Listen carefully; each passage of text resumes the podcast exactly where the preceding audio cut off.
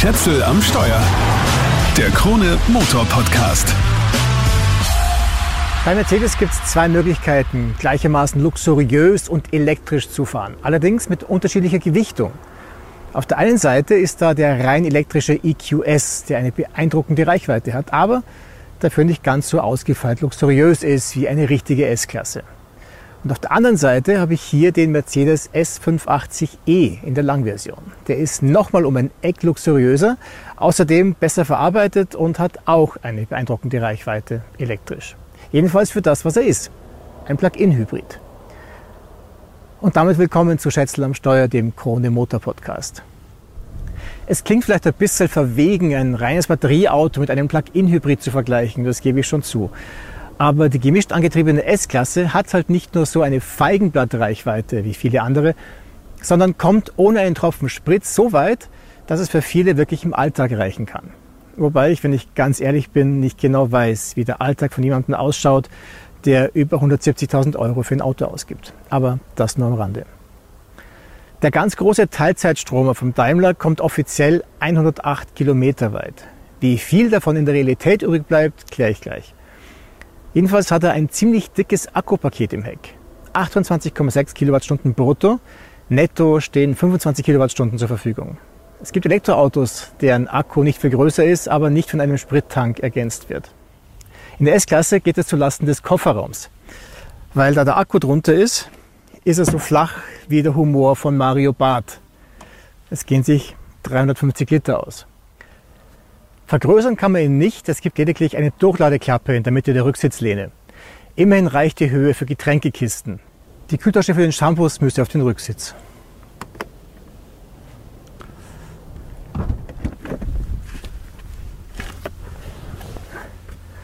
Aber hauptsächlich wird hier wahrscheinlich eh Verantwortung transportiert.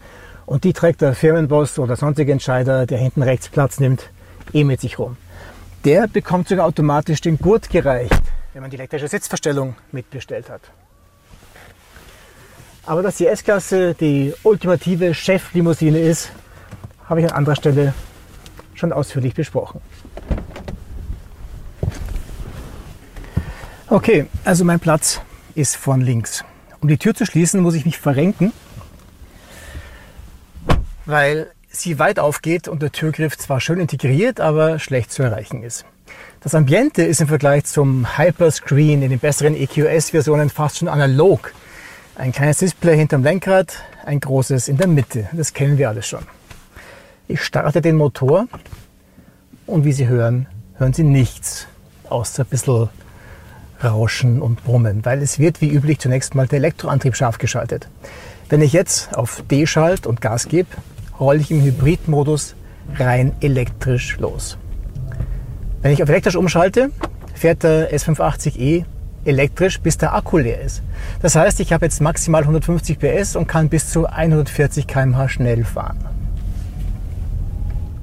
Stichwort, bis der Akku leer ist. Ich habe es ausprobiert mit einer Mischung aus Stau auf der Tangente, Stadtverkehr tagsüber und nachts in Wien und außerdem Autobahn mit maximal 130 km/h, inklusive Tangente mit 80 km/h und einigen Baustellen auf der A2 und der A3. Der Motor ist angesprungen nach 83 Kilometern. Das ist viel weniger als die Normangabe, nur zweieinhalb Tonnen müssen halt auch in Bewegung gesetzt werden und das kostet, wenn man geschmeidig im Verkehr mitschwimmen will. Wobei ich nicht wahnsinnig schnell gefahren bin, aber halt auch nicht als Verkehrshindernis. Also man kommt mit dem Elektromotor wirklich gut aus. Das ist so nicht vergleichbar mit der lautlosen Brachialgewalt in einem EQS, Dafür muss man dort halt auch auf den Genuss verzichten, dass man einen herrlichen reinen Sechszylinder Benziner dazuschalten kann. Und es ist ein Genuss. In anderen Plug-in-Hybriden wie in der E-Klasse oder im GLE setzt Mercedes ja Vierzylindermotoren ein. Da hält sich der Genuss dann in Grenzen. Aber hier, der läuft so schön seidig und schiebt auch schön an. Das ist der gleiche Motor wie im S450. Er hat also 367 PS. Die Systemleistung beträgt 510 PS. Dazu gibt es satte 750 Newtonmeter Systemdrehmoment. Dass die Fahrleistungen trotzdem nicht wesentlich besser sind als im S450 liegt daran, dass der S580e mehr als 300 Kilo schwerer ist. 5,2 Sekunden vergehen beim Sprint von 0 auf 100, bei 250 km/h wird abgeregelt. Mein Testwagen wiegt fast 2,5 Tonnen laut Zulassungsschein. Im Datenblatt steht der Mercedes S580e mit Heckantrieb mit 2310 Kilogramm ohne Fahrer. Insofern hat es mich überrascht, dass man dieses Drum-Auto auch dann relativ sparsam fahren kann, wenn der Akku leer ist. Da gehen sich 8,5 Liter locker aus. Nach oben ist die Verbrauchsskala ziemlich offen. Wenn ich im Sportmodus durch die Gegend heiz, wird es definitiv weit zweistellig. Das Metier des S580e ist aber das souveräne Gleiten. Auch wenn das Luftfahrwerk wegen dem hohen Gewicht eine Spur straffer abgestimmt ist als bei den reinen Verbrennern. Es ist trotzdem noch immer richtig komfortabel. Ja, hier geht es ums Gleiten.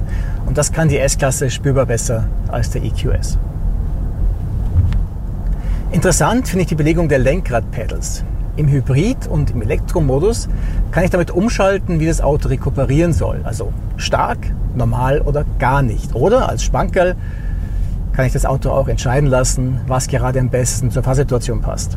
Das ist halt sehr gewöhnungsbedürftig und nur theoretisch praktisch. Im Sportmodus kann ich die Rekuperation nicht einstellen.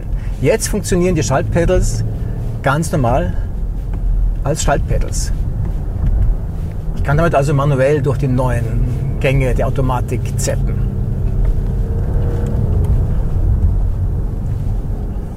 Womit ich hier nicht so ganz warm werde, ist die Hinterachslenkung. Die ist in Wahrheit ein technisches Highlight und wirklich begeistert in Wahrheit. Die Hinterräder lenken bis zu 10 Grad mit. Deshalb kann man sogar an Stellen in einem Zug umdrehen, wo man erwarten würde, dass man dreimal rangieren muss. Da vergisst man glatt, dass das Auto fast 5,30 Meter lang ist. Auf der anderen Seite ist das Einlenken während der Fahrt immer ein bisschen eckig und ungeschmeidig. Da muss man sich wirklich dran gewöhnen. Vor allem, wenn man ziemlich durch die Kurven pfeffert. Weil man wirklich anders lenken muss, als man das sonst gewohnt ist.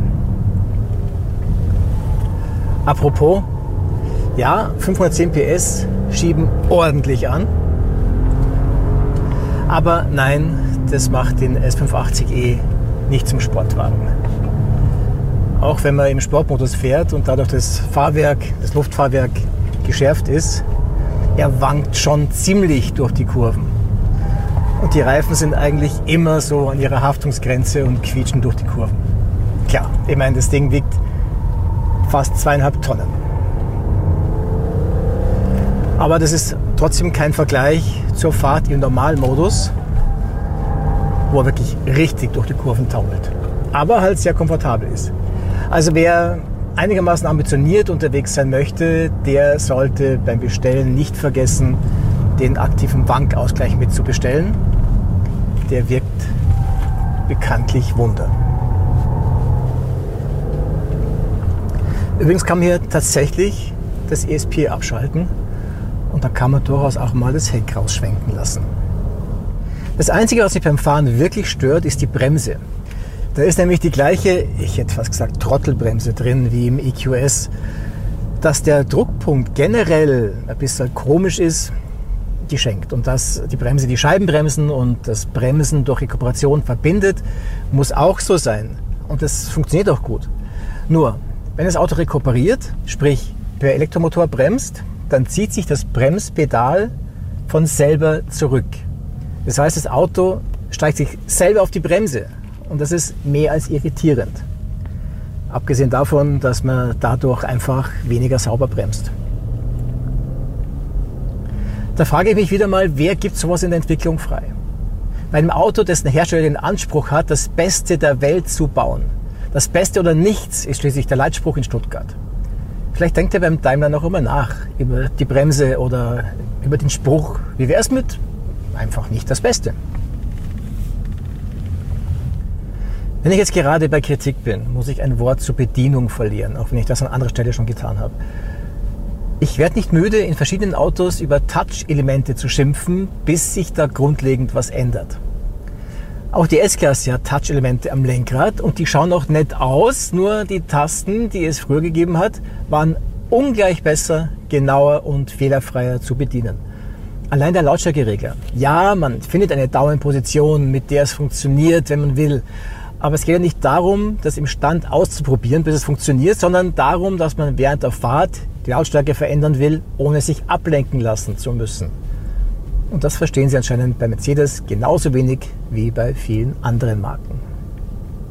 Und nein, mir geht es nicht darum, dass alles, was früher war, besser war. Nur es muss halt das Neue zumindest genauso gut funktionieren wie das Alte.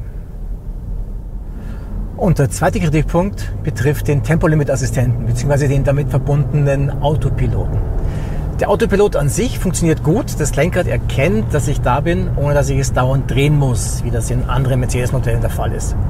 Ich würde mir nur eine deutlichere Warnung wünschen, wenn der Assistent sich nicht mehr auskennt und aufhört zu assistieren. Was aber wirklich lästig ist, ist der Tempolimit-Assistent. Vor allem dann, wenn ich das Auto das geltende Limit automatisch übernehmen lasse. Weil es funktioniert richtig schlecht. Ich weiß nicht, wie lange gibt es diese Assistenten jetzt schon? Zehn Jahre? Eigentlich liest eine Kamera die Verkehrszeichen, nur davon kriegt man teilweise nicht viel mit. Zum Beispiel hat mir der Tempomat auf der A3 auf dem kurzen Stück zwischen dem Knoten Eisenstadt und dem Knoten Guntramsdorf dreimal grundlos das Tempo runtergeregelt. Zweimal, weil er ein 80er-Zeichen falsch interpretiert hat und einmal, ohne dass irgendwas angeschrieben gewesen wäre. Auf ein Tempo, das in Österreich kaum mal überhaupt als Limit gesetzt wird. Auf 110 km/h. Jedes Mal muss ich also das Tempo neu einstellen und das mit Lenkradtasten bzw. Touch-Elementen, die wiederum mühsam zu bedienen sind. Und am Rande bemerkt, wenn ich den Assistenten das Tempo einstellen lasse, fahre ich grundsätzlich zu langsam. Wenn ich exakt 130 fahren will, müssen am auch 135 km/h stehen. Aber diese Abweichung kann man in einem Mercedes generell nicht einstellen. Im Gegensatz zum Konkurrenten BMW zum Beispiel. Zum Abschluss noch was wirklich Positives, auch wenn ich das hier im Testwagen nicht ausprobieren kann, weil er damit nicht ausgestattet ist. Normalerweise kann man Plug-in-Hybride nicht schnell laden auch der S580e saugt Strom serienmäßig nur mit 11 Kilowatt. Es dauert also zweieinhalb Stunden, bis er wieder voll ist. Aber optional kann man mit bis zu 60 kW laden und damit wird es realistischer, dass man tatsächlich viel mit Strom fährt. Aber es liegt ja in der Verantwortung jedes Einzelnen, der sich so ein Auto zulegt. Und die Hybrid S-Klasse ist ein Auto, das es seinem Fahrer leicht macht, elektrisch zu fahren. Auf der anderen Seite ist es auch beruhigend, wenn auf der Reichweitenanzeige weit mehr als 800 Kilometer stehen, plus der elektrischen Reichweite. Das wird einem im EQS eher nicht passieren. Nicht mal dann, wenn man diesen Podcast abonniert, was mich allerdings freuen würde. Schätzel am Steuer, den Krone Motor Podcast, gibt es überall da, wo es Podcasts gibt. Ciao, bis zum nächsten Mal.